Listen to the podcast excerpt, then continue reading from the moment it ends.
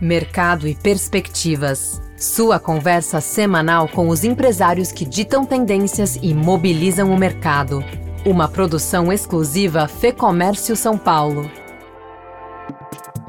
Bem-vindo ao Mercado e Perspectivas. Neste episódio, trazemos uma conversa com Lívia Maziero, diretora de e-commerce do Grupo Boticário, a maior rede de franquias do Brasil, com mais de 4 mil unidades e um faturamento na casa dos 18 bilhões de reais em 2021.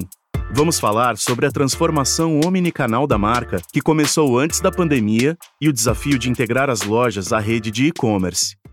Teve uma fase muito importante ali de sistemas, depois uma fase muito importante de treinamento e operação da rede, e agora a gente está num momento que a gente está olhando muito para planejamento de estoque, né? Como que eu garanto que o estoque que eu estou vendendo no e-commerce é o estoque que a loja tem disponível ali na região.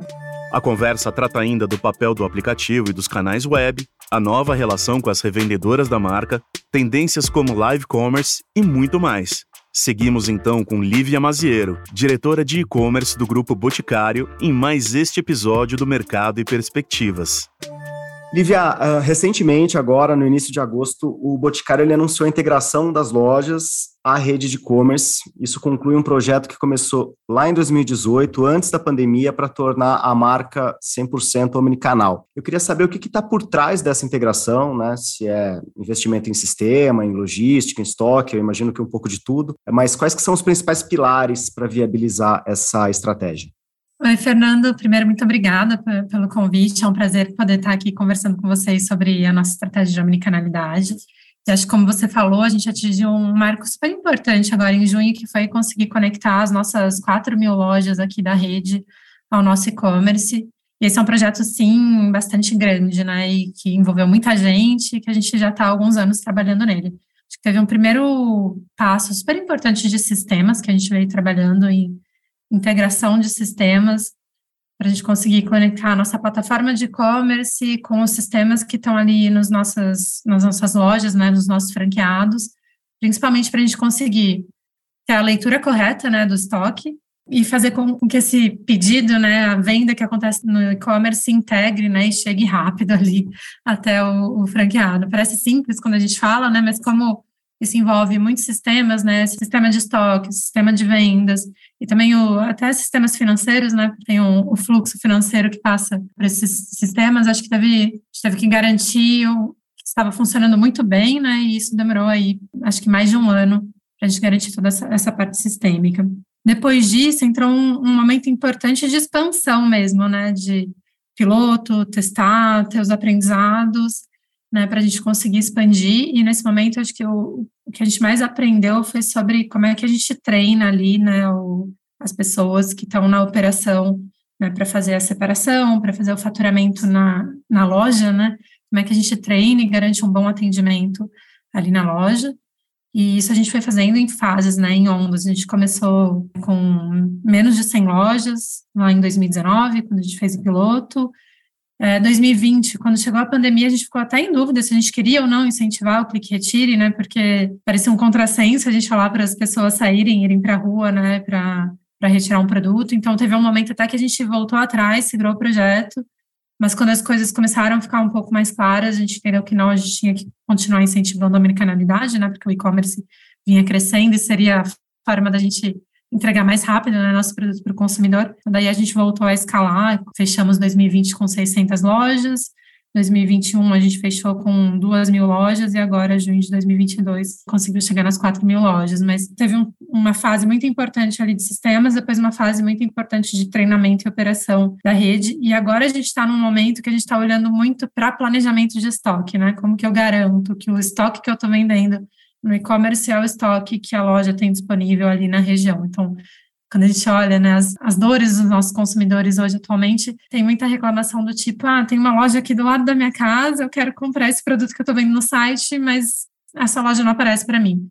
É porque a gente ainda está trabalhando nesse match de estoque, que é o nosso grande desafio. Existe uma dificuldade de planejamento quando a gente imagina que esse momento que a gente vive agora, 2022, novembro de 2022, ele não é comparável com nenhum outro momento, porque a gente teve um, uma aceleração por conta da pandemia, mas agora a gente tem uma retomada. Ano passado a gente estava em outro cenário completamente diferente, a gente está às vésperas de uma Black Friday, de um Natal. Quer dizer, como que vocês conseguem balizar diante disso? Acho que sim, tem, tem bastante incerteza aí no que vai acontecer, né? Acho que tem. Estamos num momento macroeconômico difícil, né? Tivemos eleições, temos muita coisa aí acontecendo no mundo, impactando a cadeia de suprimentos, então sim, isso impacta, mas acho que a gente tem uma visão muito positiva do que vem pela frente, assim, a gente olha que os indicadores macroeconômicos são positivos, então a gente ainda, a gente continua acreditando num crescimento forte das nossas marcas, né, e daí a gente tem um planejamento mais longo prazo, né, que a gente olha para esse cenário mais macro, mas daí no curto prazo a gente vai afinando esse planejamento, né, para entender em que canal o consumidor deve, deve consumir, o que, que deve continuar crescendo mais, menos, mas a gente ainda tem uma perspectiva bastante positiva para o cenário do digital, né, sim, tivemos reabertura de lojas, que deu uma desacelerada, né, quando a gente olha todos os grandes números de players abertos, né, a gente viu que o e-commerce em 22 cresceu menos do que vinha crescendo, mas continua crescendo, né? Então a gente continua acreditando no crescimento desse canal e-commerce. E o que a gente pensa aqui no grupo é que a gente deveria que o consumidor deveria ter diversas opções de canais de compra, que ele deveria comprar no canal que é mais conveniente para ele. E até a gente sabe que o mesmo consumidor consome em diferentes canais, dependendo do momento que ele está, né? Às vezes, para comprar um presente, ele quer ir na loja, porque quer resolver aquilo lá rapidamente, mas se é um produto de reposição, ele pode comprar online, porque ele pode esperar e não, não quer ter o trabalho de se deslocar, né? Então, acho que tem, a gente entende que o mesmo consumidor pode ter diferentes momentos de compras, né? E vai consumir em diversos canais. Então, a gente tem um planejamento mais macro, né? Na marca e no micro a gente vai ajustando aqui os canais de, de venda. Quando a gente fala do online e do e-commerce, como que está a divisão de canais, Livia? Aplicativo, plataforma, clique e retire, como que está essa, essa multiplicidade de opções? A gente não abre muito esses números, tá? Como são as empresas de capital fechado, mas o que, que eu posso te falar? Assim, acho que o nosso aplicativo, hoje ele já é o nosso principal canal de venda, ele já é mais representativo em vendas do que o nosso canal web. E a gente acredita muito no aplicativo, porque ele é uma forma. Eu consigo estar muito mais próximo do consumidor né, no aplicativo do que no canal web. Eu tenho push, que é uma comunicação muito mais direta. A gente vê que o consumidor que tem o app é um consumidor mais engajado, ele compra com mais frequência, ele é um consumidor mais valioso e mais fiel à marca. A gente incentiva muito o download, né? Tem pensado muito em estratégias de incentivar o download e criar diferenciais para o nosso aplicativo, né? Então, por exemplo, hoje a gente tem Toda quarta-feira eu tenho frete grátis no aplicativo, eu não tenho isso no canal online, justamente para criar esse diferencial, porque esse consumidor do aplicativo ele é mais, mais fiel, né? Então, hoje, o app ele é maior do que o nosso canal web, em receita, quando a gente pensa em sessões ainda não, né? A gente ainda tem mais pessoas acessando o canal web do que o app. E o Clique Retire, né? Ele é uma modalidade que vem crescendo bastante, ele está, tá, até divulguei recentemente, né? Ele chega hoje a participar em 25, 30% das vendas, que já é algo bastante representativo, né? Dentro do universo de marcas que hoje tem Click Retire, né? Agora, o papel dos revendedores, das revendedoras mudou muito de 2020 para cá? Acho que o, o que mudou muito, né? Tiveram alguns efeitos que a gente viu. Primeiro, o consumidor preferiu comprar através de revendedoras durante a pandemia, porque normalmente é uma pessoa mais próxima, que ele conhece, então Acho que essa relação de confiança foi importante na pandemia, então a gente viu esse canal se tornando bastante importante. Mas a gente também tinha que cuidar da nossa relação com a revendedora, né? Então a gente investiu também bastante em digitalização. Então hoje a gente, da mesma forma que a gente tem um aplicativo para o consumidor final, a gente tem um aplicativo que é só para a revendedora, na qual ela pode fazer compras aqui com a gente, né? Além disso, a gente também tem munido as revendedoras de ferramentas digitais, né? Então hoje a gente ensina as revendedoras a serem influenciadoras digitais, né? Como que ela vende o nosso produto digitalmente. A gente ensina elas a criarem contas, né? No, no Instagram, não que ninguém saiba, né? Mas como é que elas podem fazer uma conta melhor ali para estar tá vendendo os produtos, serem essa consultora mais digital. E a gente também digitalizou o nosso catálogo de vendas, né? O mesmo catálogo que a gente tem impresso. A gente tem um formato digital desse catálogo que a revendedora pode mandar para os contatos dela, né? E depois ela fecha a venda ali no, no modelo tradicional de revenda, né? Que é um dos grandes diferenciais da revenda, aliás, que é poder fazer o pagamento de qualquer forma possível, né? Pagar em três vezes a cada dez dias, né? Então, acho que essa é uma flexibilidade que a revendedora tem, que o modelo de loja, o modelo de e-commerce acaba não oferecendo, né? Já pensou frequentar o ambiente que reúne outros empresários e líderes de mercado? Um lugar de troca de ideias e de conhecimento, com ferramentas de negócios e informações exclusivas para quem empreende? Quer saber mais?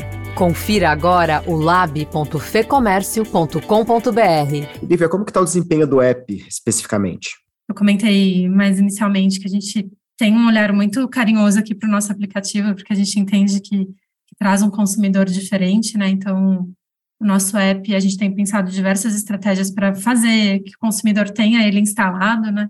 Então, esse ano a gente teve até um dia que a gente bateu o app mais baixado do, das App Stores, mais até do que Instagram, mas foi um dia, mas quando a gente olha no ano, a gente já está chegando aí em 3 milhões de apps instalados, é um dos maiores apps né, do, do segmento de beleza.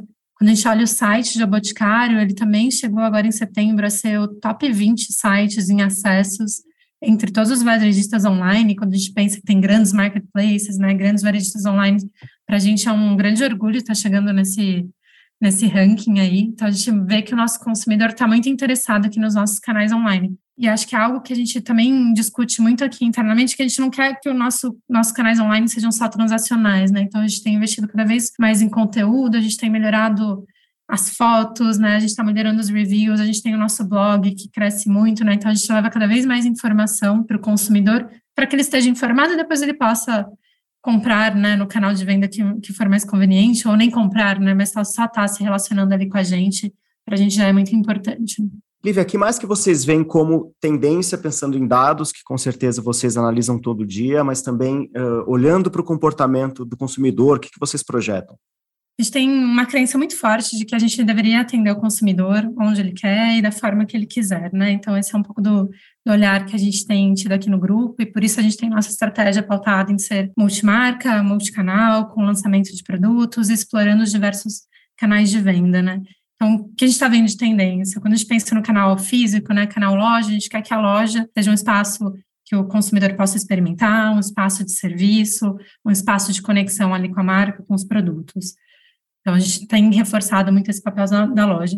Mas a gente também sabe que tem diversas ferramentas digitais aí surgindo e crescendo. Então, por exemplo, a gente lançou durante a pandemia também as vendas por WhatsApp. Esse é um canal que a gente vê que vem crescendo e que a gente acredita que tem seu espaço. Da mesma forma, a gente tem avançado nessas frentes de omnicanalidade aqui para permitir o click retire, uma entrega mais rápida para o consumidor e também né, na digitalização ali da revendedora, como você mesmo tinha perguntado. E tem temas que a gente vê como tendência, mas que a gente ainda não tem clareza se vai ser algo grande ou não, e que daí para esses temas a gente tem testado e tentado aprender para que a gente possa ter uma estratégia mais clara para o futuro, né? Então, alguns temas são, por exemplo, live commerce. A gente tem feito bastante, a gente faz live commerce semanalmente, mas ainda não é algo grande, né? A gente não sabe se vai virar algo como a gente vê que hoje é na China, né?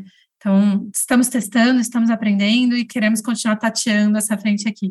Tem outras coisas ainda mais inovadoras, né, que são bem recentes, como, por exemplo, o NFT. A gente fez um lançamento de um produto associado a uma arte ali tokenizável, né, que era um NFT, e fez um super boom, mas é algo bem novo, que a gente está tentando levar mais tecnologia para o consumidor, mas que a gente ainda não sabe como isso vai se comportar ali para frente. Acho que foi algo, esse lançamento desse batom gerou bastante buzz, a gente teve bastante consumidor interessado, falando, né, bastante menção, mas não sabemos ainda né, se é algo que pode virar um produto e que a gente vai rentabilizar no futuro. Então, acho que aqui a gente tem olhado, tem tendências que são muito claras, né, como as que eu comentei no começo, tem coisas que a gente está testando e aprendendo aqui como grupo. Legal. Acho que é bacana só a gente pontuar também que o Boticário é a marca mãe, mas a gente está falando de outras marcas também, né? A gente está falando de beleza na web, a gente está falando do próprio Boticário, a gente está falando da Eudora, quem disse Berenice, esqueci alguma? Beauty Box? Vult, é, não, somos várias marcas e acho que é um do que você falou, né? Até 2010 a gente era o Boticário, né? A marca o Boticário e principalmente venda através da loja física no nosso modelo de franquias. E desde então a gente vem crescendo, né? Em, em marcas, serviços, canais. Então, além de Boticário, temos Eudora, temos Candice Berenice, temos Beleza na Web, Beauty Box. Recentemente a gente fez duas aquisições, né? Que foram anunciadas até nesse último mês, Dr. Jones uma marca que de grooming masculino e Trust também, uma marca super forte de cabelos. Então, o grupo vem crescendo e estamos cada vez mais forte nessa em ser multimarca e multicanal, né? Legal. Lívia, para encerrar, como que estão as perspectivas é, a mais curto prazo agora, olhando para 2023?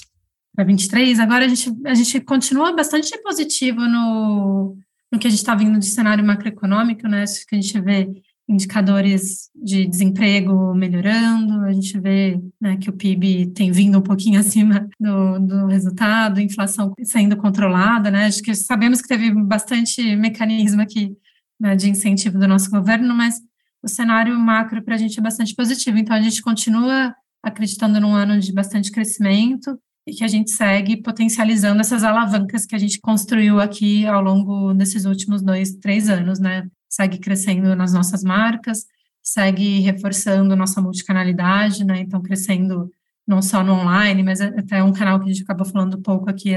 A gente também tem o B2B, né? Vendas para outros varejistas, né? Então, a gente vê essa multicanalidade crescendo cada vez mais e estamos bastante positivos ali para o ano de 23. Lívia, até porque 2021 foi um ano de desempenho muito bom para vocês e 2022 imagino que vá refletir também um pouco desse aquecimento, dessa aceleração, né? Sim, a gente está bastante positiva pela frente, né? Acho que 2021 foi um ano histórico aqui para o grupo. A gente chegou a um faturamento aqui de 18 bilhões, bilhões né, de reais, um crescimento de 15% em cima de 2020. E 2020 foi um ano que a gente já teve crescimento, mesmo com pandemia. Então, a gente continua muito positivo, 22 vai ser um ano forte, estamos agora né, no mês de Beauty November e Natal, que são nossas principais datas, a gente está bastante positivo, a gente vê que o consumidor está comprando cada vez mais tarde, mas eles estão comprando, então achamos que vai ser um ano muito, muito bom, e para 23, o que a gente vê é que esse cenário macroeconômico, né, que a gente tem redução na taxa de desemprego, redução de inflação, e o PIB vindo um pouquinho acima do que estava planejado inicialmente, a gente está com uma perspectiva bastante positiva de continuidade, né? Da gente continuar crescendo todas as nossas marcas, todos os nossos canais de venda, então a gente vê que é um ano de muita continuidade da estratégia de a gente reforçar esse nosso ecossistema de diferentes marcas e canais. Essa foi a conversa com Lívia Maziero, diretora de e-commerce do grupo Boticário. Eu sou o Marcelo Pacheco, a entrevista e o roteiro deste episódio são de Fernando Saco e a edição do estúdio Johnny Days. Obrigado pela sua companhia e até o próximo episódio. Informação e análises inéditas, mobilização empresarial, ferramentas de negócios exclusivas. Tudo isso você encontra no lab.fecomércio.com.br. Acesse agora e confira.